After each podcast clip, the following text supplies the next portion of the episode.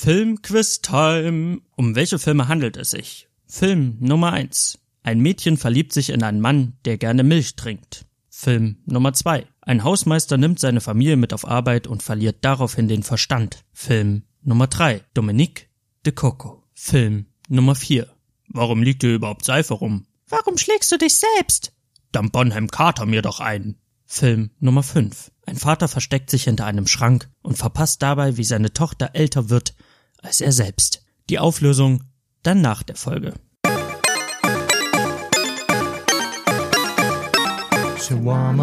Und Spiele. Hallo und herzlich willkommen zur 38. Folge von Shawarma und Spiele. Ich bin gerade aufgestanden, ich bin minimal verschleimt. Ich habe so eine minimale Belegung im Rachenraum die mir ganz deutlich zeigt, hätte ich gestern keinen Apfel gegessen, dann würde ich jetzt echt flach liegen und das geht gefühlt seit Tagen so, dass ich nicht wirklich krank bin, aber auch nicht wirklich gesund bin und mir die Frage stelle, was ist mit meinem Immunsystem eigentlich falsch? Ich habe immer das Reden kann ich auch nicht mehr. Ähm, ich habe halt immer so ein bisschen das Gefühl, bei meinem Immunsystem. Das Immunsystem der anderen Menschen, das ist so der muskulöse, starke Footballspieler. Und mein Immunsystem reibt sich ganz viel Vaseline auf die Nippel, bevor joggen geht und schafft es aber dann nicht einmal um die Ecke, einmal um den Block, weil er einfach nicht mehr kann. Und dann geht er wieder zurück, schwer atmend und redet sich ein, das muss für heute reichen. Das ist mein Immunsystem und das ist ein bisschen das ist ein bisschen Abfuck. Muss ich euch mal ganz ehrlich sagen, das ist auf einer gewissen Ebene äh, ganz schön Abfuck. Weil es nervt. Ich würde lieber drei, vier Tage mal so richtig schön krank sein und dann wieder gesund, aber dieses bin ich jetzt krank, bin ich nicht krank, äh, breche ich jetzt in Schleimhusten aus oder lasse ich es doch lieber bleiben? Ich wünsche mir ganz einfach von meinem Körper klare Entscheidungen, ein ganz klares Machtwort. Ja, wir tun's jetzt, wir werden jetzt krank, oder nein, wir, wir lassen das lieber bleiben. Wir bleiben cool, wir bleiben gesund, wir bleiben fit. Deswegen muss ich mal gucken, wie ich jetzt hier durch den Podcast komme. Was ist in der letzten Zeit los gewesen? Eigentlich nicht viel. Ich habe angefangen, Civ 6 auf dem PC zu spielen. Ich habe eine Folge dazu gemacht, dass ich mir Civilization 6 für die Switch geholt habe und wie begeistert ich war nach einer sehr, sehr krassen Eingewöhnungsphase, nach einer sehr hohen Einstiegshürde habe ich es dann endlich geschafft, mich reinzufitzen in dieses sehr, sehr komplexe Rollenspiel und dann hat's eigentlich gekickt. Und mittlerweile habe ich, glaube, knapp 150 Stunden auf der Switch gespielt und hatte dann einfach Bock auf die DLCs, auf die Erweiterungen. Hab mir dann die PC-Version geholt mit Gathering Storm, also dem der letzten Erweiterung und dachte mir, du guckst da einfach mal rein, ob du nach so viel Stunden auf der Switch überhaupt noch Bock hast auf dieses Spiel und ja, ich habe jetzt schon wieder über 30 Stunden gespielt innerhalb kürzester Zeit und bin absolut begeistert, habe aber auch schon in meinem Switch-Podcast so ausführlich über dieses Spiel berichtet und über meine Erfahrung mit diesem Spiel, dass ich das an der Stelle jetzt nicht machen wollte. Ich wollte jetzt nicht einfach eine Folge machen und lang und breit über Gathering Storm reden, weil ich fand, das hat so eine Erweiterung rechtfertigt nicht eine ganze Folge Shawarma und Spiele, weil ich würde dann ganz viel erzählen, was ich schon in meinem Civilization 6 Podcast erzählt habe, weil das Grundspiel ist ja dasselbe. Deswegen hier noch so ganz kurz meine Erfahrung zum PC. Es ist dasselbe Spiel, es sieht ein bisschen knackiger aus auf meinem PC natürlich, es läuft ein bisschen schneller, die Ladezeiten sind ein bisschen kürzer, weil ich natürlich mit meiner SSD und mit meiner Leistung am PC minimal schneller bin als die Switch-Variante. Also gerade im Late Game merkt man das dann schon, dass mein PC ein bisschen schneller ist als die Switch, obwohl ich deswegen die Switch-Version nicht scheiße finde. Also ich würde unterwegs immer noch auf die Switch-Version zugreifen, die PC-Version hat mir die Switch-Version auf gar keinen Fall madig gemacht. Der Vorteil jetzt an der PC-Version ist einfach, dass ich die DLCs habe, dass ich andere Völker habe, die es auf der Switch einfach nicht gibt. Mit neuen Völkern kommen neue Möglichkeiten, jedes Volk spielt sich anders, jedes Volk hat andere äh, Vor- und Nachteile und es macht einfach sehr, sehr viel Spaß, das auszuprobieren. Also mit Kanada habe ich mir einen Kultursieg geholt, dann habe ich mit Venetien habe ich mir einen Wissenschaftssieg eingefahren und jetzt bin ich gerade dabei, mit Ungarn einen Herrschaftssieg anzustreben. Es gibt noch Diplomatie als, als fünften Siegespunkt jetzt mit Gathering Storm, wobei ich zugeben muss, dass ich noch nicht ganz raus habe, wie man diesen Diplomatiesieg einfährt. Das muss ich noch irgendwie herausfinden. Ansonsten macht es einfach sehr viel Spaß gerade die neuen Gebäude auszuprobieren, die neuen Einheiten, die neuen Völker auszuprobieren, die ich halt einfach auf der Switch nicht habe. Und zusätzlich kommt ja bei Gathering Storm noch die Naturkatastrophen dazu. Klimawandel spielt eine Rolle. Also am Anfang, wenn man das Spiel beginnt, äh, beginnt man ja erstmal in der Antike und arbeitet sich dann vor ins Mittelalter bis hin zur Neuzeit. Und in der Antike bekommt man es dann viel mit Flussübertritten zu tun, also Flüsse treten über die Ufer und überschwemmen Geländegebiete, die dann halt einfach zerstört werden, die aber dann halt auch einen nährhafteren Boden bekommen durch diese Wässerung. Das heißt, man kann diese Naturkatastrophe auch für sich nutzen. Es gibt Eisstürme, es gibt äh, Tornados, es gibt Vulkanausbrüche und jede Naturkatastrophe bringt so Vor- und Nachteile mit sich. Aber der große Nachteil ist halt, dass wenn's das Geländefeld von einem selber trifft, dass das dann kaputt ist und dass man dann halt gucken muss, wie man die in Zukunft schützt, in späteren Zeitverläufen dann durch Staudämme oder sowas. Das ist wirklich sehr, sehr cool. Das kann man auch einstellen im Menü in vier Kategorien, also von Stufe 1 bis 4 ist da alles dabei. Man kann es auch komplett ausstellen, diese Naturkatastrophen weil die halt random sind, das ist zufallsbasierend und ich finde, sowas kann einem schnell auf den Sack gehen. Wenn man gerade was aufbaut und dann kommen ständig irgendwelche Naturkatastrophen, ist das schon nervig. Ich muss aber sagen, auf Stufe zwei und drei, wo ich es jetzt so ausprobiert habe, war es nie penetrant. Es war nie so, dass ich mir dachte, okay, ich komme hier zu nichts, weil ständig irgendein Tornado kommt oder weil ständig irgendein Vulkan ausbricht. Also das Gefühl hatte ich Gott sei Dank nicht. Und später im Verlauf kommt dann noch der äh, Klimawandel mit dazu. Also wenn man dann auf Atomkraft setzt, wenn man Kohle und Öl äh, nimmt und große Kraftwerke baut, die dann halt CO2 in die Luft schleudern, äh, bekommt man natürlich die Boni durch die Energiegewinnung, aber die Natur rächt sich, weil Polkappen schmelzen, der Meeresspiegel steigt, Küsten, Geländefelder werden überschwemmt, wenn man halt an der Küste seine Stadt gebaut hat, dann hat man schnell ein Problem, weil das Meer holt sich dann die Geländefelder und man muss dann einen Wall bauen, um sich davor zu schützen. Das ist eine sehr schöne Komponente. Das ist ähm, sehr, sehr gut gemacht, weil der Klimawandel nicht boom in die Fresse kommt, sondern ein schleichender Prozess ist. Also es gibt verschiedene Phasen des Klimawandels und je nachdem, wie sehr man es mit der Energiegewinnung übertreibt, umso stärker ist dann der Klimawandel. Man kann dann auch verschiedene Dinge ähm, in Bewegung setzen, um den Klimawandel aufzuhalten oder dagegen zu wirken oder zu stoppen. Wenn man das nicht tut, muss man auf langer Sicht mit den Konsequenzen leben. Also ich habe das gemerkt, ich habe am Anfang vom Klimawandel nichts gemerkt und deswegen habe ich mich darum absolut nicht gekümmert und einfach nur darauf geguckt, dass ich schön viel produziere und dann auf einmal wurden halt Geländefelder an der Küste vom Meer verschluckt, weil der Meeresspiegel einfach anstieg und anstieg und anstieg. Und die sind dann auch verloren. Die hat man dann einfach verloren. Da hat man einfach verkackt. Und das fand ich eine sehr, sehr schöne Sache, weil es natürlich die Parallele zur Realität gibt. Wir merken vom Klimawandel die meiste Zeit nichts. Und deswegen gibt es so viele Skeptiker, deswegen gibt es so viele Leute, die glauben, den Klimawandel gibt es nicht weil sie es nicht merken. Menschen müssen, die müssen das merken. Die müssen diesen Pain in the ass, müssen die erst mitkriegen, bevor die reagieren.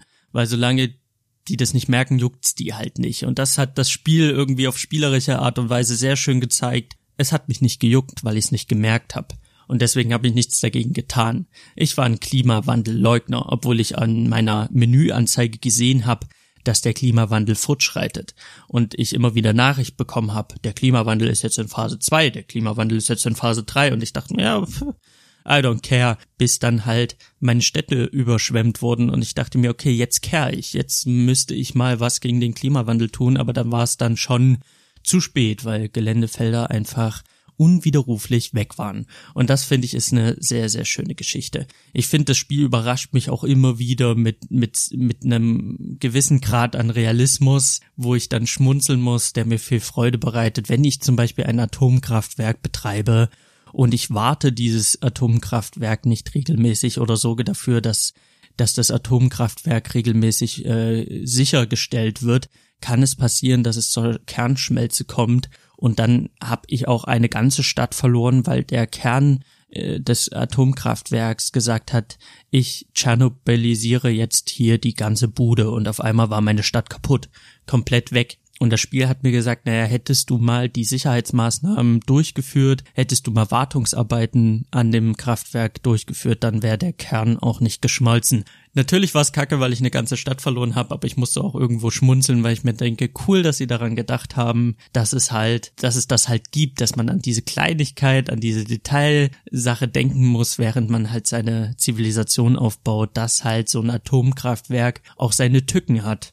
Und das hat mich schon sehr begeistert. Also Gathering Storm ist ein teurer DLC, 39,99 UVP, der Key kostet aktuell 25 Euro. Das ist, finde ich, sehr happig. Aber wenn man Bock hat auf Civ 6, wenn man sich diesen DLC holt, bekommt man halt auch das Geld zurück. Also ich habe für das Spiel äh, das Geld bezahlt und ich muss sagen, ich habe das schon raus. Ich finde immer, wenn man sich so ein Spiel anguckt, ich rechne gerne die Spielstunden auf Geld um. Und wenn man pro Stunde, also pro ausgegebenes Geld ungefähr ein Euro die Stunde. Okay, das versteht jetzt gerade kein Mensch. Nochmal zurückgespult. Wenn das Spiel jetzt 30 Euro kostet und ich 30 Stunden wirklich sehr viel Spaß damit hab, dann hab ich umgerechnet ein Euro pro Stunde bezahlt. Ein Euro pro Spielspaßstunde. Und dann finde ich es in Ordnung. Deswegen der DLC ist schon hart teuer. Muss man einfach so sagen. Gathering Storm, wenn man sich das kauft für 40 Euro, ist das Grundspiel nicht dabei. Und das finde ich heftig. Ich bin da ein bisschen zwiegespalten, weil ich denke mir natürlich, gut, 40 Euro, du kriegst halt neue Völker, du kriegst halt diese Naturkatastrophen, du bekommst neue neue Gebäude, also man bekommt ja schon einen Mehrwert, aber ist das wirklich 40 Euro wert? Auf der anderen Seite denke ich mir, ich habe jetzt schon innerhalb wirklich einem Wochenende und ein, zwei Tagen 30 Stunden reingepumpt und das ist schon extrem viel für meine Verhältnisse in dieser Zeit. Und ich könnte mir gut vorstellen, dass ich auf dem PC jetzt auch nochmal 150 Stunden spiele, dann habe ich mit Civ 6 insgesamt mit der Switch äh, habe ich dann 300 Stunden gespielt. Und ich finde dann ist es in Ordnung, das Switch-Geld, was ich ausgegeben habe und Gathering Storm und PC-Version, ist das irgendwo gerechtfertigt. Weil bei welchem Spiel spielt man schon mal 150 Stunden? Da finde ich es dann wiederum okay. Es ist schon arschteuer, aber man bekommt ja was fürs Geld in dem Sinne, dass man halt wie ein bekloppter Runde für Runde für Runde für Runde zockt und das ist schon, das ist schon fett. Mir macht das sehr, sehr, sehr viel Spaß. Ich kann auch jedem Switch-Spieler das Spiel bedenkenlos empfehlen, weil das Spiel hat eine so grandiose Switch-Umsetzung, äh, das ist Wahnsinn. Also ich habe ja jetzt den direkten Vergleich zum PC. Natürlich sieht alles nicht so knackfrisch aus wie auf meinem PC, aber es läuft ordentlich. Es hat genügend Features mit dabei, um mit der PC-Version, mit der Grundversion mitzuhalten. Es hat, äh, ja, es hat eine ordentliche Tastenbelegung. Das stelle ich jetzt gerade fest. Wenn ich am PC sitze, muss ich natürlich die Tasten neu lernen und da muss ich schon sagen, ist die Switch-Version sehr, sehr gut. Sehr, sehr krass. Also wirklich, das ist ja immer so ein unterschätztes Ding. Eine Tastenbelegung sollte schnell ins Blut gehen, sollte intuitiv sein und das ist es einfach. Da haben die einfach sehr gute Arbeit geleistet. Jetzt habe ich gelesen, dass die Macher an den Erweiterungen für die Switch arbeiten, was natürlich so ein bisschen blöd ist. Ich habe mir jetzt extra für die Erweiterung die PC-Version geholt.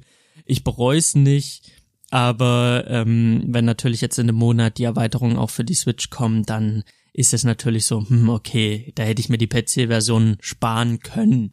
Trostpflaster ist, dass es jetzt schon möglich ist, seinen PC-Speicherstand auf die Switch zu laden und seinen Switch-Speicherstand auf den PC zu laden. Das heißt, ich kann auf dem PC spielen, kann das auf die Cloud laden und kann dann unterwegs weiterspielen, wenn ich die DLCs zum Beispiel ausstelle. Also das habe ich alles noch nicht probiert und versucht, ähm, aber grundsätzlich habe ich, äh, soll das anscheinend möglich sein. Also auf der offiziellen YouTube Civ 6 Seite habe ich ähm, da ein Video zu gesehen und denke mir, wenn dann die Erweiterungen für die Switch noch rauskommen, ist es ja ganz geil, wenn ich auf dem PC spiele zu Hause und dann unterwegs auf der Switch weiterspielen kann. Da habe ich schon sehr Bock drauf. Ich wollte eigentlich nicht lang und breit über Civilization 6 reden, das habe ich ja schon gesagt, jetzt sind wir bei 15 Minuten, aber ich habe auch nichts anderes die Tage gespielt außer Gathering Storm, also in Sachen Spiele gab es nichts außer außer dieses Spiel und es wird auch in den nächsten Tagen nichts anderes geben außer meine Zivilisation. Ansonsten ist diese Woche Gamescom und Gamescom ist so eine Sache bei mir. Also ich war lange, lange Zeit nie auf der Gamescom. Ich habe mir immer nur Berichte angeguckt auf Game One, damals auf MTV oder halt ähm, auf YouTube. Ich habe aber nie so das Bedürfnis gehabt, dorthin zu gehen. Also als ich jung war, hatte ich immer Bock, aber ich dachte mir, hey, du wartest, bis du 18 bist, weil vorher kannst du nicht alles spielen auf der Messe und das ist ja auch dumm, wenn du nicht alles sehen kannst, also wartest du bis du 18 bist. Als ich dann 18 war, hatte ich dann auch nie Bock, so eine Pilgerreise zu organisieren nach Köln. Dazu war es mir nie wichtig genug. Und dann bin ich nach Köln gezogen und zufälligerweise fünf Minuten von der Messe entfernt.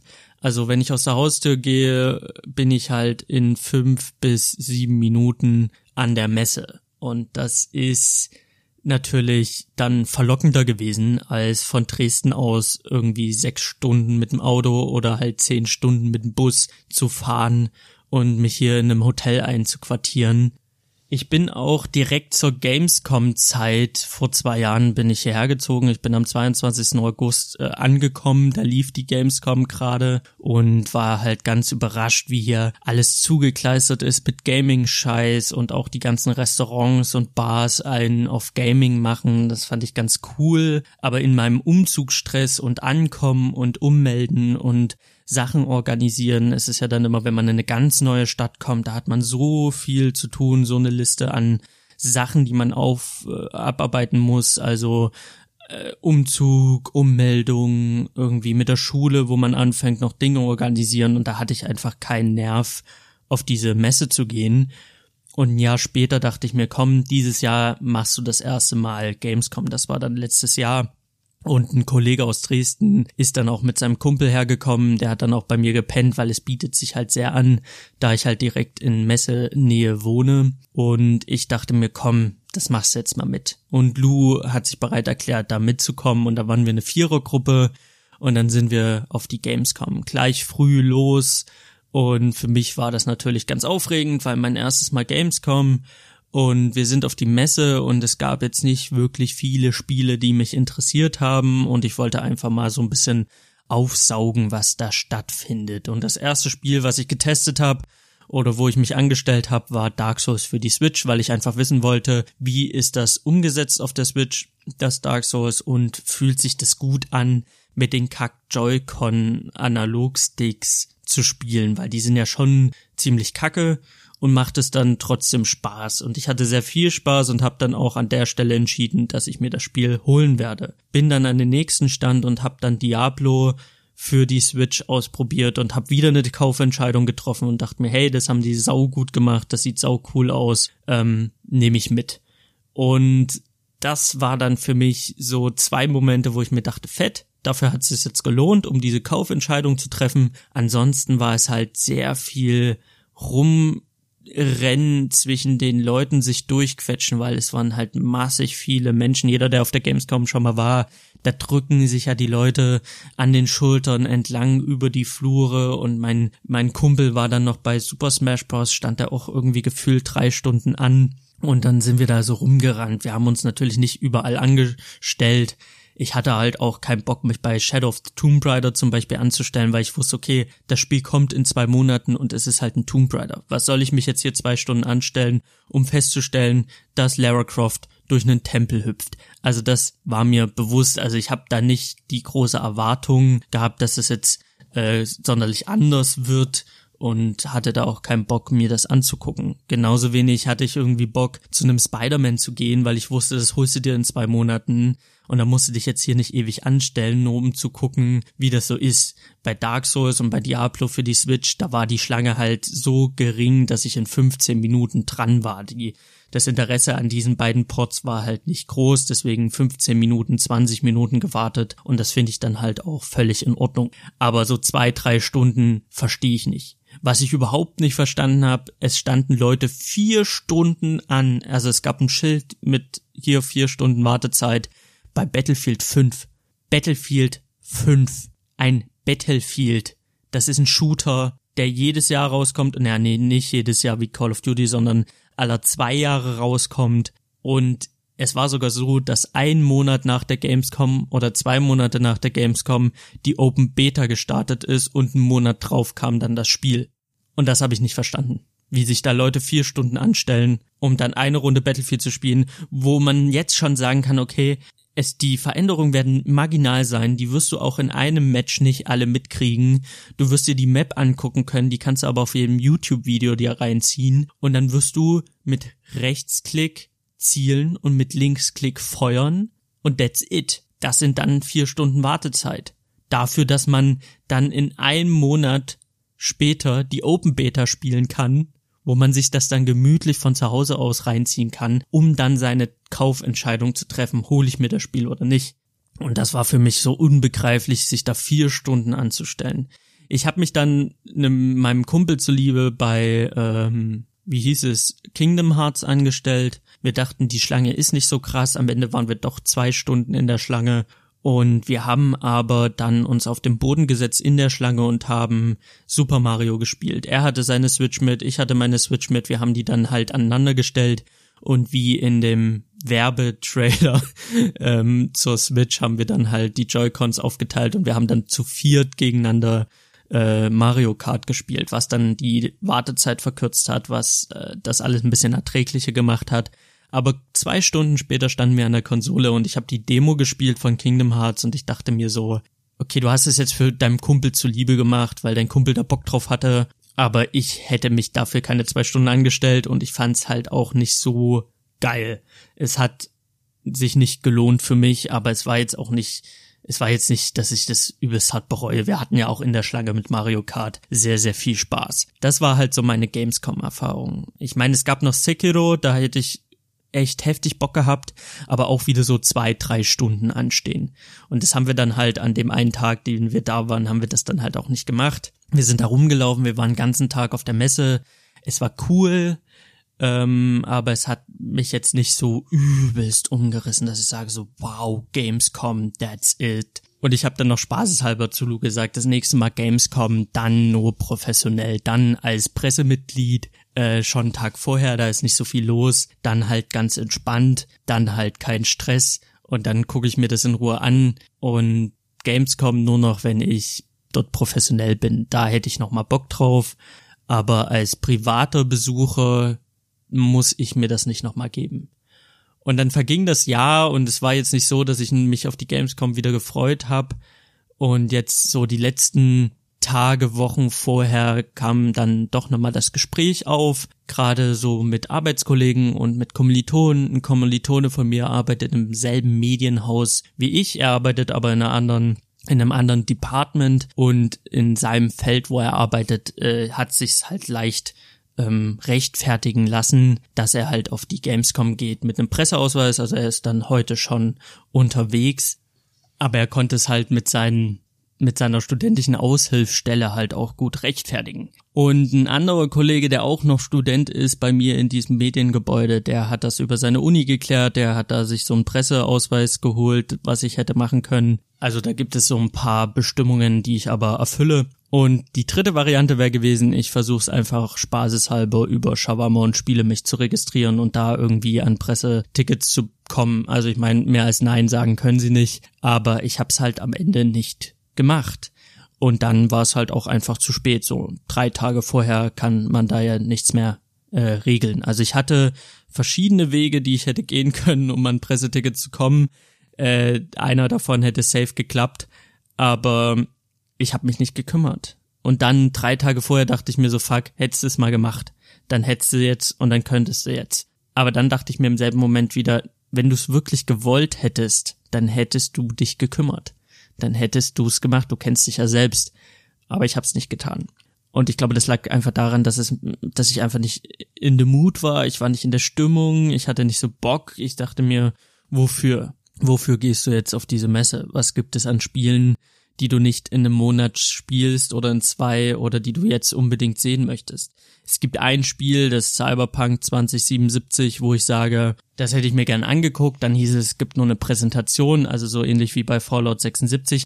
Also egal, wie ich es für mich so gedreht und gewendet habe, es hätte sich äh, als Privatbesucher oder halt mit einem Presseausweis hätte es sich für mich irgendwie nicht gelohnt oder ich habe jetzt nicht so Bock gehabt, mir das unbedingt zu geben oder da unbedingt hinzugehen. Deswegen habe ich mich dann nicht gekümmert und habe jetzt auch noch keine Tickets. Ich dachte mir aber dann, als ich jetzt vor zwei Tagen gelesen habe, dass es auf dem Switch stand halt Witcher 3 zu spielen gibt, also dass man da einfach sich diesen Port angucken kann, selbst Hand anlegen kann, dachte ich mir, okay, das ist halt so dieses Dark Souls Ding, das ist halt dieses äh, Diablo 3 Ding, das willst du dir mal angucken. Aber dafür muss ich nicht den ganzen Tag auf die Messe gehen. Deswegen habe ich für mich so ein bisschen entschieden, ich gehe arbeiten und wenn ich dann Nachmittag von Arbeit komme und Bock hab und es ist äh, die, äh, Mittwoch, Donnerstag äh, jetzt nicht irgendwie die Mega-Apokalypse auf dem Messegelände, dann hole ich mir ein Nachmittagsticket und gehe dann halt mal vier Stunden dort auf die Messe, guck mir die Spiele an, lauf da einmal rum, dann ist es für mich persönlich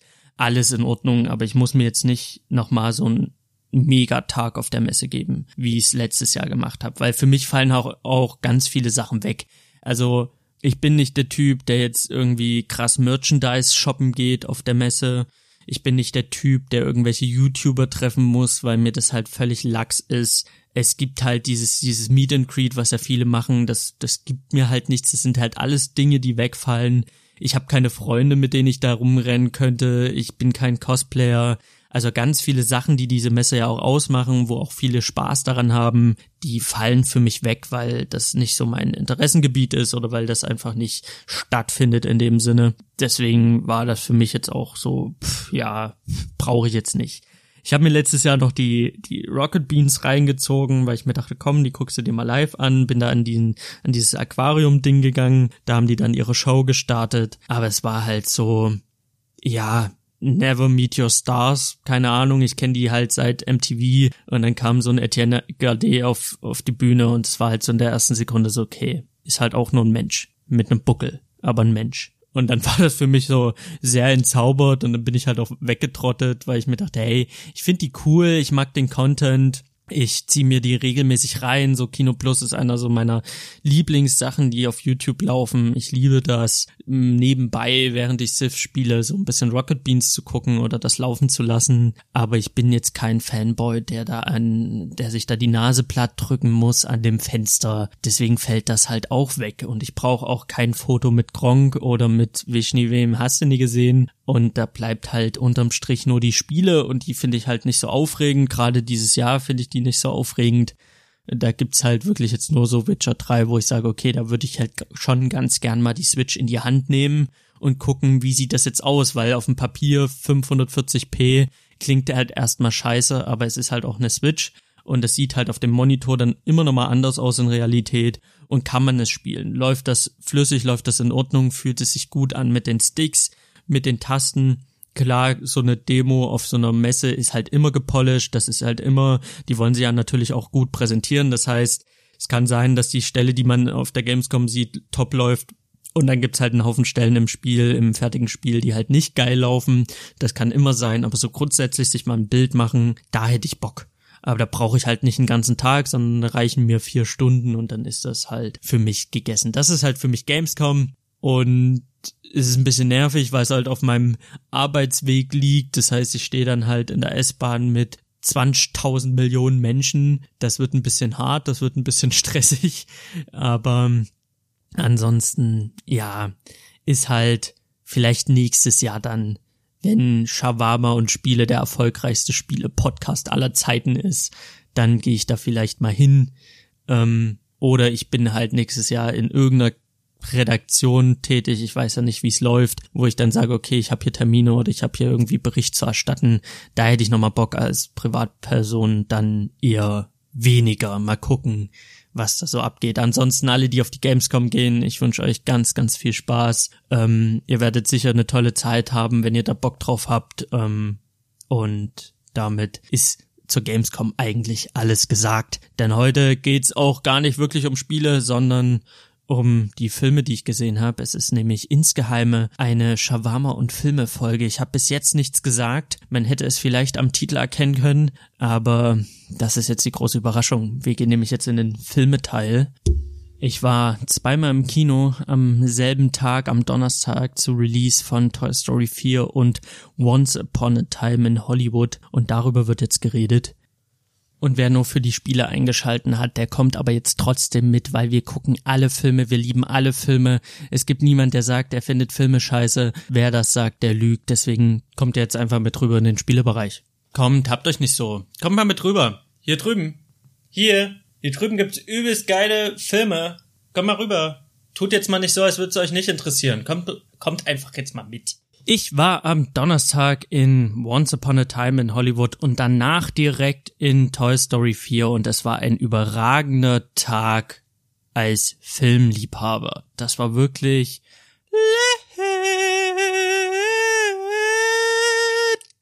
Also es war wirklich, es war wirklich saugut.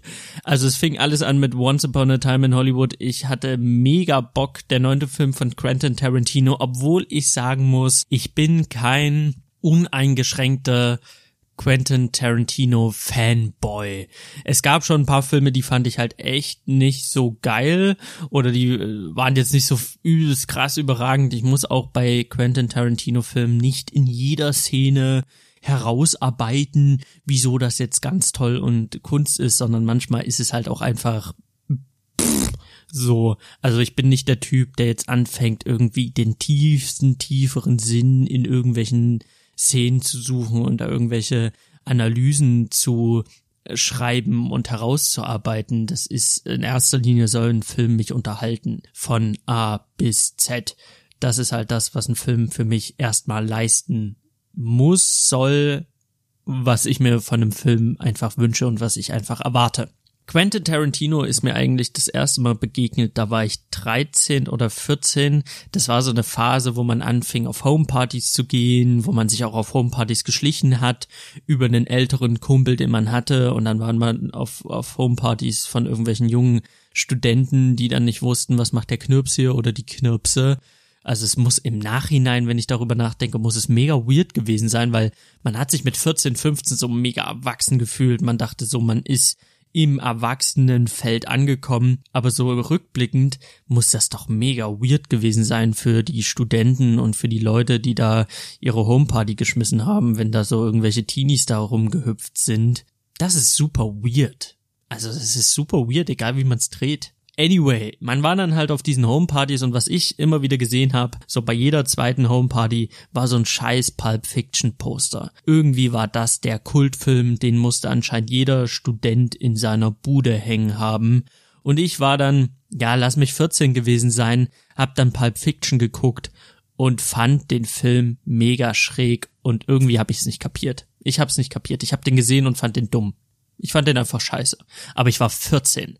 Und kurze Zeit später war ich immer noch 14 und da kam Inglourious Bastards raus. Und den habe ich auch gesehen und es war halt so, ja, der neue Tarantino-Film Inglourious Bastards und ich habe den gesehen und das, was ich erwartet habe, war ein Soldat James Ryan. Ich war so in einer Phase mit 14, Soldat James Ryan war super cool und ähm, mein Bruder hat halt diese ganzen Kriegsfilme gesehen und ich habe die immer mitgeguckt oder habe mir dann halt irgendwie die DVD von ihm erschlichen und dann halt selber geguckt und ich fand das halt mega krass und ich habe mich sehr für Geschichte interessiert, tue ich heute noch und ich habe sehr, sehr viel gelesen und ich fand dann Soldat James Ryan so mega krass, D-Day und so realitätsgetreu und dann kam Inglourious Bastards und ich habe das selber erwartet, weil ich nicht wusste, was Quentin Tarantino so macht und habe das erwartet und habe halt einfach was ganz, ganz anderes bekommen. Und mit 14 wollte ich krasse Action, wenig Dialoge, ich konnte mit Dialogen nichts anfangen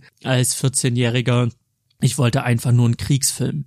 Und das, was ich bekommen habe, waren krasse Dialoge, die ich nicht gepeilt habe. Deswegen habe ich sie nicht als krass empfunden. Und eine Story, wo ich mir am Ende dachte, wie kann das sein? Wieso, Achtung, fetter Spoiler, stirbt Hitler im Kino? Das kann ja nicht sein, weil der ist ja gar nicht im Kino gestorben, sondern im Bunker in Berlin und er wurde auch nicht erschossen. Also ich fand das völlig entsetzlich, was sie da mit der Geschichte gemacht haben und ich habe halt einfach nicht diese diese Kunst dahinter gesehen oder diese künstlerische Freiheit, weil ich gar nicht das Bewusstsein hatte als 14-Jähriger. Ich fand in Glorious Bastards einfach von vorne bis hinten kacke, weil ich es halt auch einfach nicht verstanden habe. Das waren so meine Beginne mit Quentin Tarantino. Später dann habe ich Kill Bill 1 und 2 gesehen. Das war halt coole Action. Und das habe ich mir angeguckt und fand es halt auch, auch irgendwie cool und hatte meinen Spaß damit dran, aber ich fand es jetzt nicht so mega krass überragend. Ich musste schon eine ganze Ecke älter werden und dann habe ich mit 18 Django Unchained im Kino gesehen und ich fand den Soundtrack, die Story und alles drum und dran so überragend. Django Unchained hat mein Mind geblowt und ich war so, wow, okay, das ist Quentin Tarantino. Wahnsinn. Kurze Zeit später oder einige Jährchen später habe ich dann The Hateful Eight gesehen und auch wenn viele den nicht gut fanden, ich fand den auch super. Der hat mich sehr gut unterhalten. Das waren knackige Dialoge. Das war einfach spannend bis zum Schluss für mich und in einem Setting, für das ich sowieso eine Schwäche habe, Western. Da bin ich einfach ein Hänger für. Und das waren so meine Tarantino-Erfahrungen. Und dann habe ich mir Once Upon a Time angeguckt und danach direkt nochmal gestern in Glorious Bastards, weil der auf Netflix ist, einfach weil es zehn Jahre her ist, ich den nicht mehr so gut in Erinnerung hatte und das, was ich in Erinnerung hatte, fand ich scheiße. Und ich habe dann einfach nochmal gestern in Glorious Bastards geguckt und fand den so fucking gut und hab dann auch darüber nachgedacht, wieso, weshalb, warum. Und ich denke einfach, mit 14 war ich einfach nicht bereit. Ich war nicht bereit für, für diese Art Film. Ich habe etwas ganz anderes erwartet von diesem Film und ich habe mit Dialogen nichts anfangen können mit 14, was ich jetzt mittlerweile kann. Und da habe ich einfach gesehen, wie sehr ich mich in meinem Guckverhalten gewandelt habe. Ich habe in den letzten zehn Jahren so massig viele Filme gesehen. So pervers viele Filme. Ich bin auch ein Typ, ich gehe im Monat drei bis viermal ins Kino, wo andere zweimal im Jahr gehen. Ich bin halt wirklich sehr, sehr oft im Kino. Ich gucke sehr, sehr gerne Filme und Serien und ähm, Spiel, Spiele.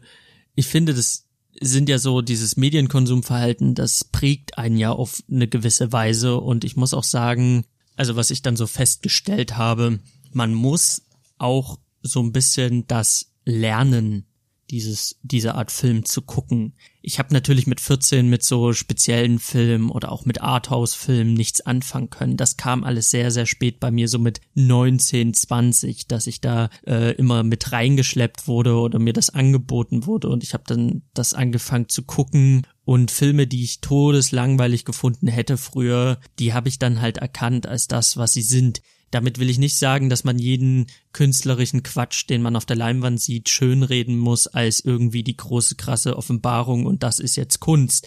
Ich finde einen Film, der jetzt besonders künstlerisch sein muss, wie zum Beispiel Roma, den kann ich immer noch kritisieren. Da muss ich jetzt nicht äh, irgendwie den tiefsten, tieferen Sinn daraus lesen. Das meine ich gar nicht. Was ich meine ist, dass man schon mit dem Gucken dieser Filme lernt, diese Filme zu sehen und zu verstehen und sich dann, man lernt halt einen Dialog als gut oder weniger gut oder als spannend oder krass zu identifizieren. Man lernt einfach auch mit der Zeit zu sehen, was ist ein guter Schnitt, was ist gut in Szene gesetzt, einfach durch die Erfahrung, die man mitbringt. Ich finde, man kann Filme gucken, kann man erlernen und das ist auch ein gewisser Lernprozess.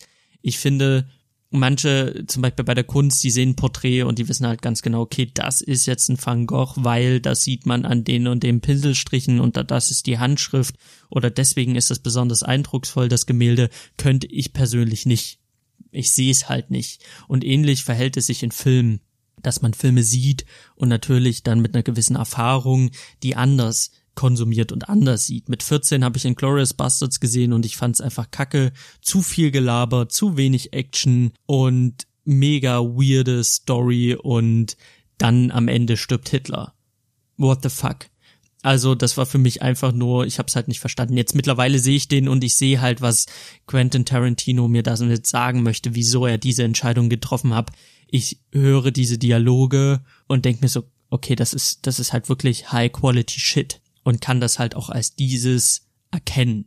Und das ist halt schon ein wichtiger Prozess. Deswegen bin ich in Once Upon a Time gegangen und hatte halt auch mega Bock auf Once Upon a Time in Hollywood und wusste vorher nichts. Ich habe mir nichts angeguckt, ich habe mir nichts durchgelesen, ich wusste nicht, worum es geht, außer dass das der neunte Film von Quentin Tarantino ist und dass der Film zwei Stunden und 45 Minuten geht. Also ein fast dreistündiges Werk ist, was schon heftig ist. Also man musste sehr viel Sitzfleisch mitbringen. Und es spielt Anfang der 70er Jahre. Es dreht sich um den Schauspieler Rick Dalton, gespielt von Leonardo DiCaprio, der seine Glanzzeit praktisch hinter sich hat. Er war ein großer Western-Darsteller. Er hat in verschiedenen Serien und Filmen mitgespielt und jetzt sieht er einfach seine Karriere am Ende. Er bekommt nur noch Kackjobs zugeschrieben. Er muss halt dann den Bösewicht spielen. Er spielt nicht mehr den Helden und er sieht halt seine Karriere am Ende und sein bester Kumpel, sein Buddy, sein Gehilfe, sein Angestellter und sein Stunt-Double, es ist irgendwie alles in einem, ist Cliff Booth. Cliff Booth TH äh, wird gespielt von Brad Pitt und könnte nicht anders sein. Also während Leonardo DiCaprios Figur unsicher ist, mit seiner Karriere struggelt und einfach die ganze Zeit säuft und nicht so wirklich klarkommt damit, dass, dass es jetzt bergab geht, ist der Charakter von Brad Pitt selbstbewusst, stark und ein ganz anderer Typ. Und die Unterschiede sind, sind sehr deutlich. Wir sehen Rick Dalton als Erfolg, ehemals erfolgreicher Schauspieler in seiner Villa. Und wir sehen den Cliff Booth in so einem Trailer Park, ne, es ist kein Trailerpark, sondern in so einer, auf so einem Parkplatz hausend in seinem Wohnmobil abgefragt. Und somit hat man sehr, sehr unterschiedliche Hauptcharaktere, die dann halt durch das Hollywood der Anfang 70er Jahre äh, steuern und allerhand Dinge erleben, ohne zu viel zu verraten. Denn das ist so ein bisschen das Ding bei Once Upon a Time in Hollywood. Es passiert viel, aber auch nichts. Gerade in der ersten Hälfte des Films muss man einfach sagen, nimmt der Film sich sehr, sehr viel Zeit, seine Geschichte zu erzählen. Also es werden sehr, sehr viele Handlungsstränge angeschnitten, gezeigt, später aber nicht fortgeführt und man fragt sich die erste Hälfte des Films, was, wo will er hin? Was äh, wird hier eigentlich erzählt? Das weiß man am Anfang nicht. Und diese, dieses Nichtwissen, was da gerade vonstatten geht, das wird sehr, sehr schnell langweilig. Und es gibt auch meiner Meinung nach in der ersten Hälfte sehr, sehr viele zähe Momente. Momente, die zäh sind wie Gummi, wo man sich fragt, okay, passiert hier überhaupt noch irgendwas? Und diese Momente, die halt schon echt ins Langweilige gehen, weil man sich fragt, was ist das hier? Die werden immer wieder aufgelockert durch klassische Tarantino-Momente. Das heißt, in der ersten Hälfte hat man sehr viele Durststrecken, die aber aufgelockert werden durch die Szenen, die man einfach von Quentin Tarantino kennt, wo man Spaß hat, wo man lacht, wo man schmunzeln muss, wo man irgendwie gespannt den Schauspielern an der an den Lippen hängt, weil sie halt gerade Dinge sagen, die irgendwie cool sind, krasse Dialoge, aber das ist wirklich am Anfang des Films nur sehr punktuiert. So wirklich Fahrt aufnehmen tut der Film erst in der zweiten Hälfte und da muss man bei einem drei Stunden Epos einfach sagen, bis der Film Fahrt aufnimmt, sitzt man eineinhalb Stunden seinen Arsch platt. Da passiert nicht wirklich was. Wenn der Film aber dann Fahrt aufnimmt, dann ist es Tarantino in seiner reinsten Form. Das gibt Szenen wie zum Beispiel auf einer Ranch, da spielt Tarantino so gekonnt mit den Erwartungen des Zuschauers, dass ich einfach im, im meinem Kinositz saß, mich einfach an festgekrallt hab und die Spannung fast nicht auszuhalten war. Es war grandios. Und so trumpft der Film in der zweiten Hälfte immer mehr und immer mehr mit diesen Tarantino-esken Szenen auf, die einfach unfassbar gut sind. Die, wo einfach alles stimmt. Spannungsaufbau, Dialoge, die Charaktere, wo man so ein bisschen entschädigt wird für die erste Hälfte des Films. Und in der zweiten Hälfte, die mündet auch in einem grandiosen Finale, wo ich einfach nicht mehr konnte, wo ich vor Lachen fast unterm Stuhl saß. Es war wieder ganz toll, absurd und abgedreht und ich habe es geliebt. Und am Ende bin ich aus dem Kino raus und wusste nicht, wie ich diesen Film einordnen soll. Weil ich halt, wie gesagt, in der ersten Hälfte viele Momente hatte, wo ich mir dachte, boah, das ist mir jetzt einfach zu lang. Das ist mir jetzt einfach zu pff. In der zweiten Hälfte aber dann völlig entlohnt wurde, wo ich wirklich sehr gut unterhalten wurde. Da war ich halt immer so dazwischen. Ist er jetzt wirklich gut? Ist er nicht gut? Hat er mir gefallen? Hat er mir nicht gefallen? Und es ist wirklich, was sehr, sehr selten passiert oder fast nie. Das war ein Film, da habe ich eine Nacht drüber geschlafen, nochmal eine Nacht drüber geschlafen und habe den wirklich sacken lassen müssen, sehr, sehr lange, um dann zu sagen, okay, ich fand den schon sehr gut. Ach was, ich fand den saugut. Aber es ist halt einfach so, es gibt ganze Handlungsstränge, die kriegen wirklich mega viel Screentime, die sind so losgelöst in der Haupthandlung, die wirken so reingesetzt, die führen ins Nichts, die kann man nehmen und die kann man rauswerfen.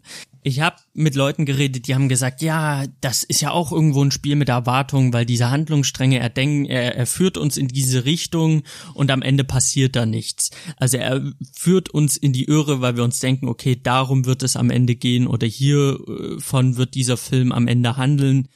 Und das ist alles, was nicht passiert. Das heißt, er führt uns in die Irre das kann ich irgendwo verstehen, aber das ist für mich keine Entschuldigung für diese Szenen, weil es gibt, wie gesagt, diese Handlungsstränge, die so losgelöst wirken, wo man auch das Gefühl hat, dass Charaktere einfach verschenkt werden und Szenen, die einfach nichts aussagen, nichts, die das ist, dieses in die Irre führen, mag sein, dass das seine Intention war, aber ich find's halt am Ende arschlangweilig. Ich find's wirklich arschlangweilig. Es sind Szenen, die sind so egal, die sind halt wirklich so egal, dass das kann man gar nicht beschreiben. Da gibt es auch kein ähm, Äquivalent irgendwie, was mir gerade einfällt bei anderen Filmen. Ich finde, wenn man sich zum Beispiel einen Call Me by Your Name anguckt, den lieb ich. Da passiert die erste Hälfte des Films passiert nichts, gar nichts. Und am Ende gibt's ein Payoff. Am Ende versteht man, okay, den ersten Teil, den, den braucht der Film einfach, damit er diese Energie entwickelt. Das ist wie ein guter Stück Hefeteig, der einfach aufbläht. Der braucht seine Zeit, aber gibt dem Teig seine Zeit und er entfaltet sich. Und das ist halt bei Once Upon a Time in der ersten Hälfte leider streckenweise nicht der Fall. Da gibt es Szenen, da führt er uns anscheinend in die, in die Irre, weil er irgendwie was aufbaut, was aber am Ende gar keine Rolle spielt und das macht er häufig. Aber ich find's kacke, weil ich guck mir diese, diese Szenen an und die geben mir nichts. Gar nichts. Und dann kann man sie meiner Meinung nach rauslassen, weil ich gehe nicht in den Film, um mich in die Irre leiten zu lassen oder es ist ja auch nicht so, dass ich sage, wow, ich dachte die ganze Zeit darum wird's gehen. Und dann ging es doch darum. Es ist ja kein, kein Twist, kein Story-Twist, wo man sagt, oh, ich dachte äh, die ganze Zeit, es geht in die Richtung, aber dann ging es in die Richtung, sondern es ist so, okay, was will er uns damit sagen? Und dann geht man im, äh, aus dem Kino und ist so, was war das eigentlich mit der Szene? Also das ist halt der Unterschied zwischen einem in die Irre führen und dann gibt's einen Twist und es ist doch ganz anders und einem, ja, okay, was, hä? Also stellt euch einfach vor, jemand erzählt euch eine Geschichte und geht mittendrin aus dem Raum. Also stellt euch vor, jemand kommt in euer Zimmer und sagt, ey, ich war letztens im Supermarkt und da stand diese Frau in der Schlange und die ist dann halt einfach zu mir gekommen und dann, ey, könnt ihr euch nicht vorstellen, was denn passiert ist. Dann ist sie zu mir und meinte zu und ihr seid so, hä? Was? Weil es ist halt, es führt halt ins Nichts und das ist mein Riesenproblem mit Once Upon a Time in Hollywood. Was aber auch Fakt ist, die zweite Hälfte ist stark. Ähm, Leonardo DiCaprio ist überragend und wird einfach nur noch getoppt durch Brad Pitt. Diese beiden Charaktere, denen zuzugucken, das tröstet auch über die erste Hälfte, das tröstet über alles so ein bisschen hinweg, weil die sind Spitzenklasse. Das ist unfassbar. Das ist auch für mich ein Grund, den Film dann doch nochmal zu gucken, auch wenn es mir vor der ersten Hälfte graut, weil ich mir denke, boah, die erste Hälfte, die wird schon nochmal zäh, muss ich einfach sagen, diese Charaktere sind schon wieder lit. Die sind wirklich von vorne bis hinten fantastisch, aber halt auch nur diese beiden. Und diese beiden tragen dann den Film bis zum großen Finale. Und deswegen muss ich sagen, mittelmäßiger bis schlechter Tarantino ist halt immer noch ein Tarantino und ich hatte sehr, sehr viel Spaß mit dem Film.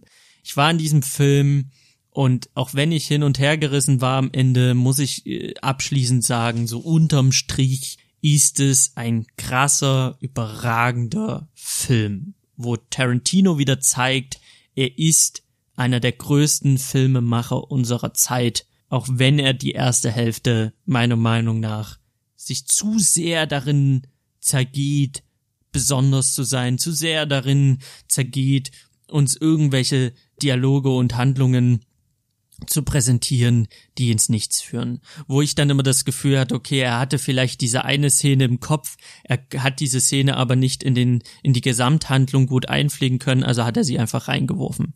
Also es gibt so eine Partyszene, da steht ein Typ da und sagt, siehst du sie, sie war mal mit ihm zusammen und äh, sie ist jetzt mit ihm zusammen und er wartet nur darauf, dass er es verkackt, damit er wieder zurückkommen kann zu ihr und sie steht halt nur auf süße äh, Boys, die halt so ein bisschen jungenhaft aussehen und deswegen habe ich nie eine Chance, weil ich sehe halt aus wie ein Mann. Also so ein Dialog, wo man sich denkt, ah, okay, okay, vielleicht entwickelt sich da was. Nee, nichts entwickelt sich daraus. Es ist halt einfach boom, zack.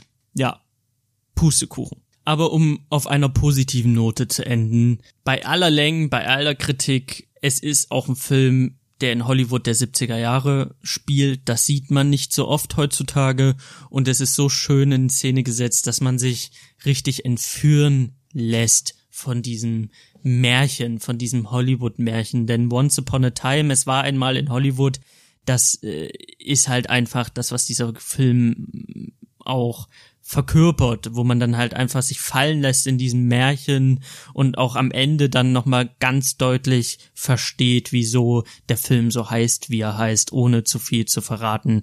Denn ich bin gerade bei diesem Film sehr vorsichtig mit Spoilern, weil das, was der Film hat, das sollte man ihm im Vornherein nicht nehmen. Also Lest euch am besten nichts vorher durch, geht ins Kino und macht euch selber ein Bild von und haltet durch, falls ihr auch die erste Hälfte als sehr zäh und langweilig empfindet. Dann hatte ich an diesem Tag auch noch A Toy Story gesehen oder Toy Story 4, alles hört auf kein Kommando, was ich unfassbar schlecht finde.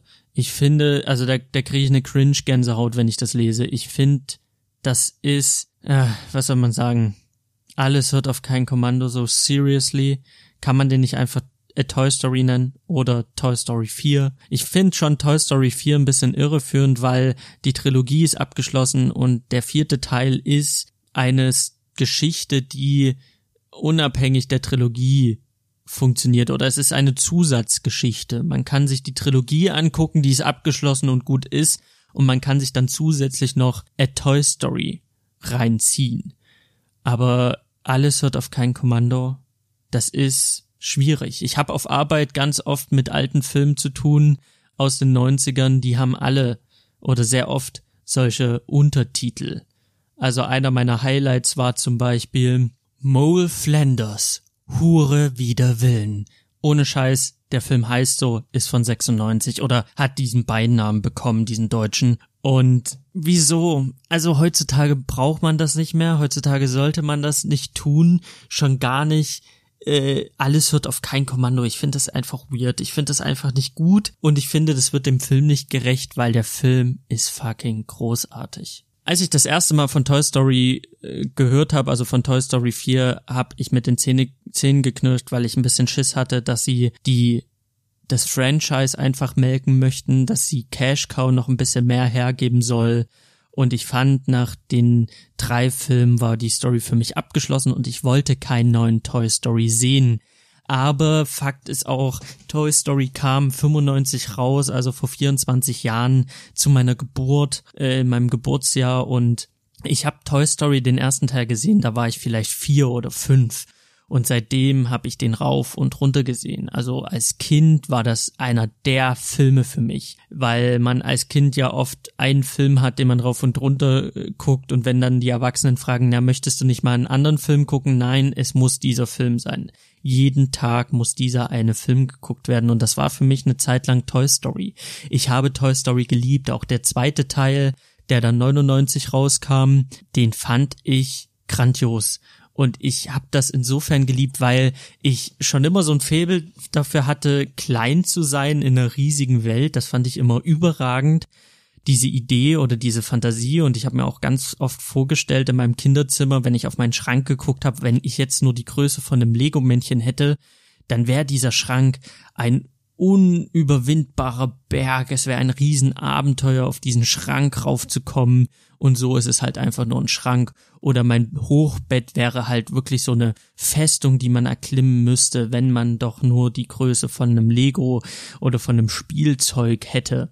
Das waren immer so Fantasien, in die ich mich hab fallen lassen als Kind. Das waren immer so meine Tagträumereien in meinem Spielzimmer. Und Toy Story hat da einfach einen Nerv getroffen, wo es genau darum ging, wenn Spielzeuge lebendig sind, wenn sie in einer normal großen Welt in, in Spielzeuggröße durch die Gegend rennen, was das alles ausmacht, dass sie halt dann einfach nicht einfach eine Tür öffnen können, sondern sie müssen sich erst an den Henkel irgendwie hochklettern oder sie müssen erst zum, zu dem Henkel hochklettern, um die Tür zu öffnen. Solche Spielereien, das, das fand ich als Kind immer super. Also ich habe Toy Story geliebt. Es hat einen absoluten Nerv getroffen und ich habe als Kind so mit fünf, sechs Jahren, sieben, habe ich mir immer gewünscht, dass dass meine Spielsachen auch lebendig werden, dass meine Spielsachen auch lebendig sind, wenn ich mal nicht im Zimmer äh, bin. Das war für mich immer so eine Traumvorstellung und ich habe mich da sehr, sehr verloren in diesen Tagträumereien rund um lebendige Spielsachen oder so groß zu sein wie ein Spielzeug. Also ich fand ja, ihr hört schon, ich, ich hab's geliebt. Ich hab das so sehr geliebt. Und ich hab das rauf und runter geguckt, immer und immer wieder. Und irgendwann mal wurde ich erwachsen. Und dann kam Toy Story 3 2010. Und Toy Story 3 hat dann damit gespielt, dass Andy, der Junge, der mit den Spielsachen spielt, dass der einfach erwachsen geworden ist und dass er mit den Spielsachen nicht mehr spielt. Und das hat natürlich auch bei mir völlig gezogen und hat auch mich getroffen, weil der Film mir nochmal ganz deutlich gemacht hat, okay, du bist kein Kind mehr, du spielst halt nicht mehr mit Spielsachen und langsam, langsam, langsam aber sicher kommt der Ernst des Lebens. Ausbildung anfangen oder, oder erstmal Schulabschluss machen, Ausbildung anfangen und eben nicht mehr nach Hause kommen und mit Spielsachen spielen. Und das hat mich natürlich emotional auf eine sehr, sehr besonderen Art und Weise getroffen. Und das war grandios. Das schafft für mich halt nur ein Pixar-Film. Pixar-Filme schaffen es halt einfach, Kinderfilm zu sein, mit einer riesen Portion Erwachsensein, mit einem riesigen Erwachsenenanteil, der den Film natürlich auch sehenswert oder besonders sehenswert macht für Erwachsene. Und damit war für mich die Story rund um Andy abgeschlossen und auch meine eigene Kindheit war mit diesem Film abgeschlossen. Und deswegen hat es mich hart getroffen, weil mit dem Ende von Toy Story endete auch meine Kindheit irgendwo. Und das war schon heftig, das war hart. Und dann war für mich Toy Story abgeschlossen und ich wollte keinen vierten Teil. Und dann kam ein vierter Teil und ich hatte Schiss, dass halt diese Kindheitserinnerung, dieser Kindheitsliebling zerstört wird durch die Gier von Disney. Und dann habe ich aber dann doch gesagt, komm, gehst rein. Ich meine, mein Chef war in der Pressevorstellung und er hat dann halt erzählt, wie, ohne zu spoilern, wie gut er den fand und wie krass sie das gemacht haben. Und dann hatte ich schon Bock und bin dann gleich zu Release in den Film rein und hatte eigentlich nichts erwartet. Gar nichts. Und der Film fängt mit einer Rückblende an, der auch als Aufhänger gilt für die Story und der war so geschickt und so gut und so right in the feels, dass ich in den ersten fünf Minuten im Kino saß und mir dachte, fuck you Pixar. Und es war, es war ganz groß und es hat einfach dazu geführt, dass ich von der ersten Sekunde bis zur letzten nicht einmal das Gefühl hatte, dass sie hier die Cash Cow melken, sondern dass es wirklich eine eigenständige Story ist. Und Leute, die Animationsqualität. Die Animationsqualität setzt neue Maßstäbe. Das ist unfassbar, was ich da auf der Leinwand gesehen habe. Da macht Pixar einfach nur ganz deutlich, hier ist die Messlatte und hier müsst ihr Animationsfilme euch dran messen. Da ist die Messlatte und sie ist so scheiße hoch. Toy Story 4 ist unglaublich, also wirklich unglaublich animiert. Lou und ich, wir saßen im Kino die vollen eineinhalb Stunden mit großen Augen und wir waren einfach überwältigt von dieser Qualität der Animation, von der Qualität und dem Detailreichtum dieses Films. Also es fängt an mit den Nähten an, an Woodys Klamotten äh, bis hin zur Porzellanhaut von Porzellinchen über die Plastik äh, äh, von von Buzz Lightyear. Es gibt eine Szene, da, da verstecken die sich hinter einem Schrank. Da sind die an so einer Steckerleiste. Die Steckerleiste hat so ganz fein Staub und Spinnweben drüber. Das ist alles so heftig. Also diese Steckerleiste sieht so real aus, so plastisch, so gut. Das könnte die Steckerleiste hinter meinem Bett sein. Also wirklich, es ist, es ist ganz fantastisch gewesen. Also von der Animationsqualität allein vom Handwerk ist dieser Film schon sehenswert, einfach um zu sehen, was ist hier möglich. 95 war der erste Toy Story, der erste Film, auch der erste Film im Kino, der komplett aus dem Rechner kam und jetzt mit Toy Story 4 oder A Toy Story zeigen sie einfach, was sie drauf haben, Pixar, und es ist einfach mindblowing. Ich saß im Kino, ich konnte nicht aufhören zu staunen und ich habe mich so oft zu Lou rübergebeugt und habe gesagt, ey, siehst du das? Guck mal dort im Hintergrund, guck mal das. Oder siehst du die Steckerleiste? Es war über fucking ragend. Es war wirklich wow. Also einfach nur für die Animationsqualität, ja, ins Kino gehen, ohne Frage, ohne Diskussion. Was die Story angeht, es geht halt darum, dass die Spielsachen von Andy, die wurden ja am Ende von Teil 3 an Bonnie weitergegeben, an einem Mädchen, also Andy übergibt so eine Kiste mit all unseren Lieblingsspielsachen, die wir aus den ersten zwei Teilen kennen, an Bonnie. Und Bonnie ist halt noch ein Mädchen und Bonnie spielt mit den Spielsachen von Andy. So beginnt halt der Toy Story Teil. Und da wird auch deutlich, dass Bonnie ist halt kein Junge wie Andy, sondern sie ist ein Mädchen und sie spielt dann halt auch eher mit Mädchenspielsachen und der männliche Cowboy Woody ist nicht mehr so interessant. Das heißt, Woody war von Andy gewöhnt, dass er das Lieblingsspielzeug war und auf einmal ist er das nicht mehr. Und dennoch bleibt Woody Bonnie treu. Er möchte Bonnie nicht verlieren und er möchte seinem Kind dienen. Es geht ja ganz oft in Toy Story darum, als Spielzeug gebraucht zu werden, als Spielzeug gewollt zu werden und als Spielzeug sich um sein Kind zu kümmern. Und Woody ist der loyalste von allen Spielsachen und er struggelt damit, er ist auf der einen Seite nicht mehr das Lieblingsspielzeug, was natürlich auf sein Ego stößt, also sein Ego ankratzt. Auf der anderen Seite ist er aber auch Bonnie treu und will alles für Bonnie tun. Und dann kommt es dazu, dass Bonnie in die Vorschule muss und davor sehr, sehr viel Angst hat und Woody entscheidet, ihr beizustehen in seinem Geheim. Er darf ja natürlich als Spielzeug nicht seine, seine Identität als lebendiges Wesen ähm, offenbaren. Deswegen versucht er aus dem Hintergrund so ein wenig die Geschicke zu leiten und Bonnie in ihrem Alltag in der Vorschule beizustehen.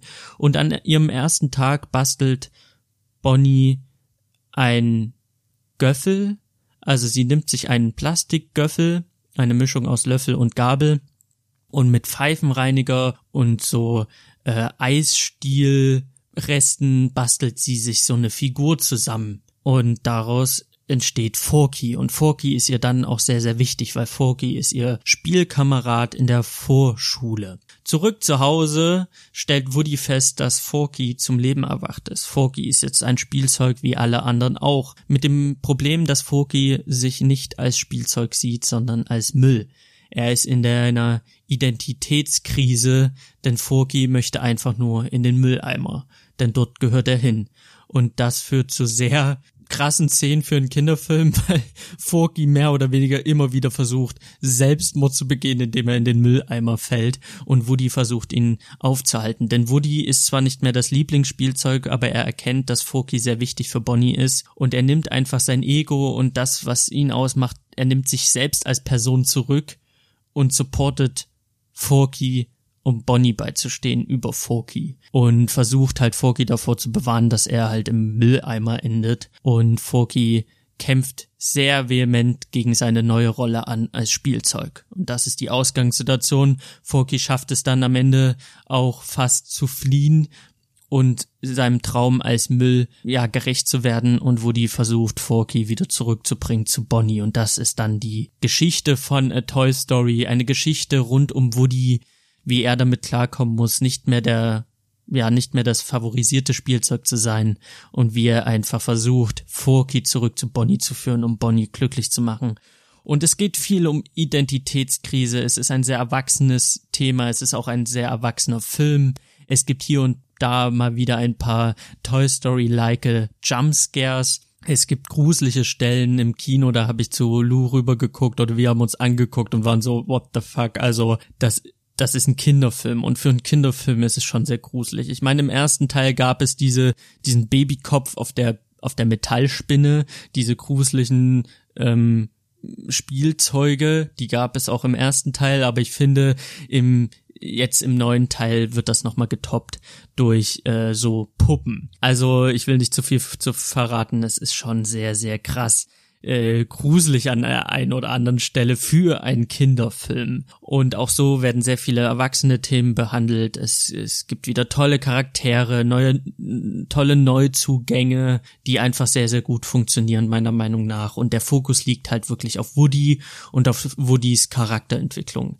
Ich habe mich sehr positiv auf Instagram zu diesem Film geäußert. Daraufhin habe ich eine Nachricht bekommen von einer Followerin und sie meinte, sie fand den ganz schlecht. Also sie fand den überhaupt nicht gut, sie kann das jetzt gar nicht verstehen.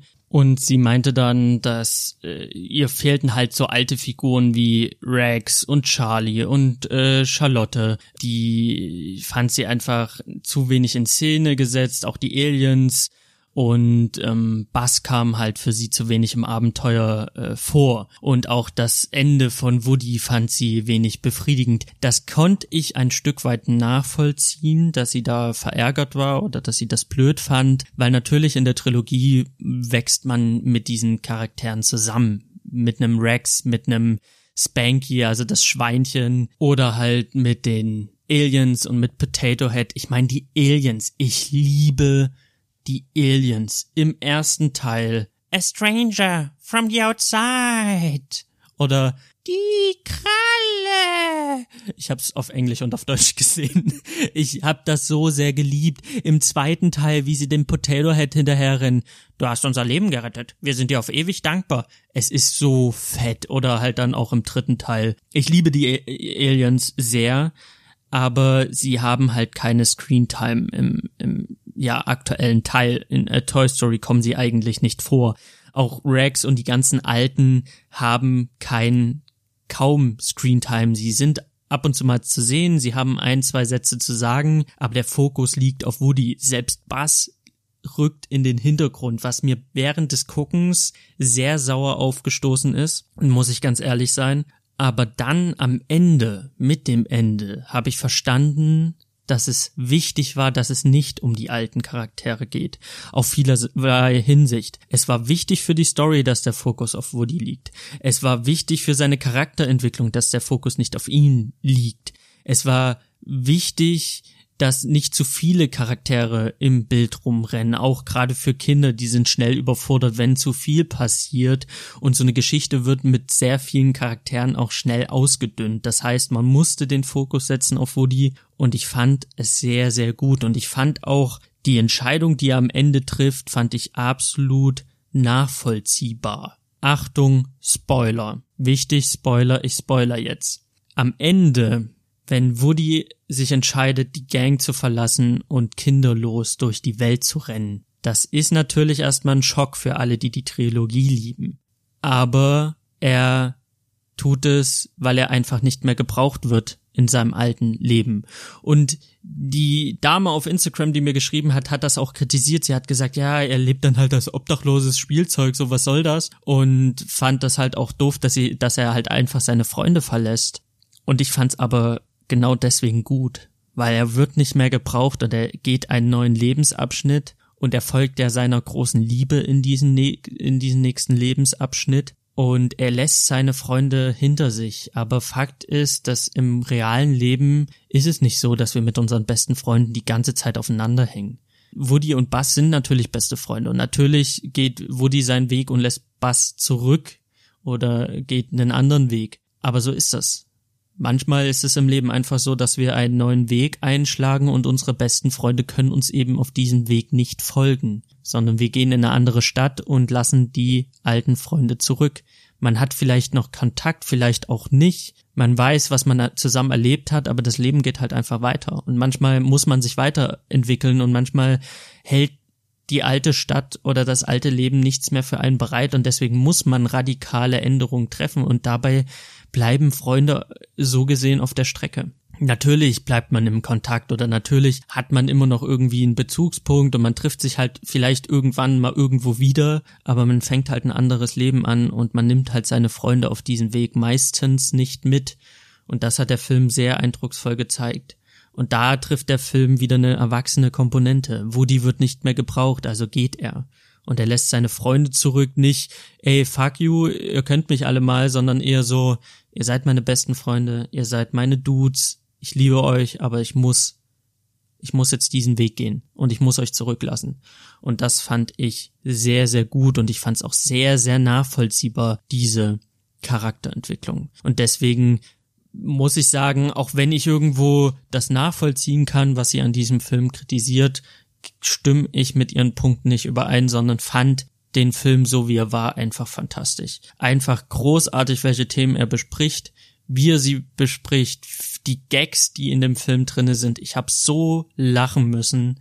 Das war einfach genau genau mein Humor, genau das, was ich von einem Toy Story wollte, habe ich bekommen und ich bin von vorne bis hinten völlig zufrieden und ich werde mir jetzt auch alle Blu-rays holen, weil ich die unbedingt im Regal stehen haben möchte. Ich habe Toy Story als VHS gehabt, beide Teile, und ich hatte dann auch vom ersten Teil noch die DVD, aber das liegt halt in meiner Heimat. Hier in Köln habe ich das alles nicht und ich habe eine Playstation mit Blu-ray-Player, ich habe eine Xbox mit einem Blu-ray-Player, wieso sollte ich mir keine Blu-rays holen? Und deswegen werde ich da auf jeden Fall nochmal zuschlagen, weil die Toy Story Teile sind aktuell auf keinem Streaming-Dienst als Flatrate verfügbar, einfach weil Disney da natürlich bald mit Disney Plus die ganzen Teile bereitstellen wird. Aber so lange möchte ich nicht warten.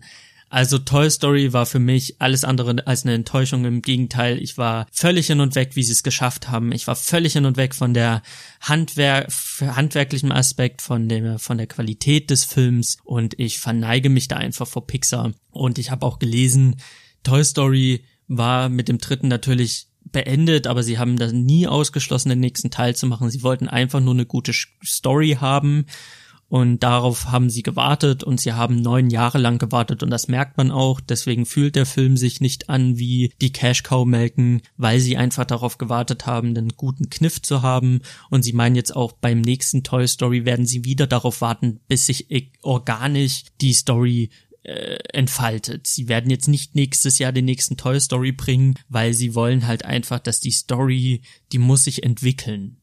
Sonst fühlt sie sich halt wirklich nach Cash Cow melken an. Und da kann ich mir gut vorstellen, dass wir in fünf, neun, zehn Jahren ähm, einen Toy Story, äh, Toy Story 2, Toy Story 5, wie auch immer bekommen.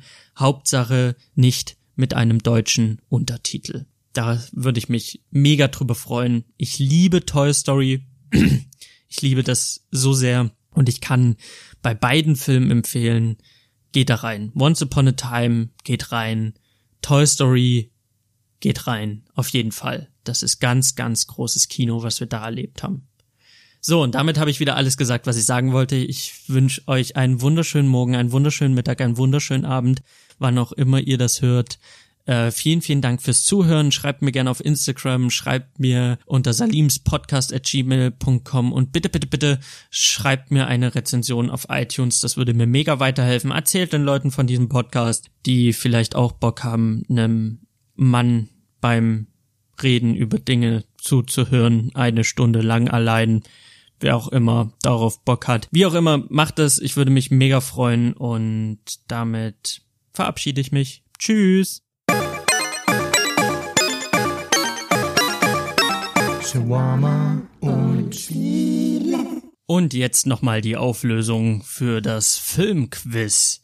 Film Nummer eins war natürlich Leon der Profi, ein absoluter Pflichtfilm für alle, die Filme mögen. Äh, genialer Film, braucht man nicht lange drüber zu quatschen. Muss man gesehen haben. Einfach genial. Film Nummer zwei war The Shining, der Horrorklassiker schlechthin. Film Nummer drei war Inglourious Bastards, weil ich ihn gestern erst gesehen habe. Und Film Nummer vier war Fight Club. Selbstverständlich. Auch ein krasser Film, nicht so gut gealtert meiner Meinung nach. Und Film Nummer fünf war Interstellar von Christopher Nolan. Und damit verabschiede ich mich jetzt wirklich. Tschüss.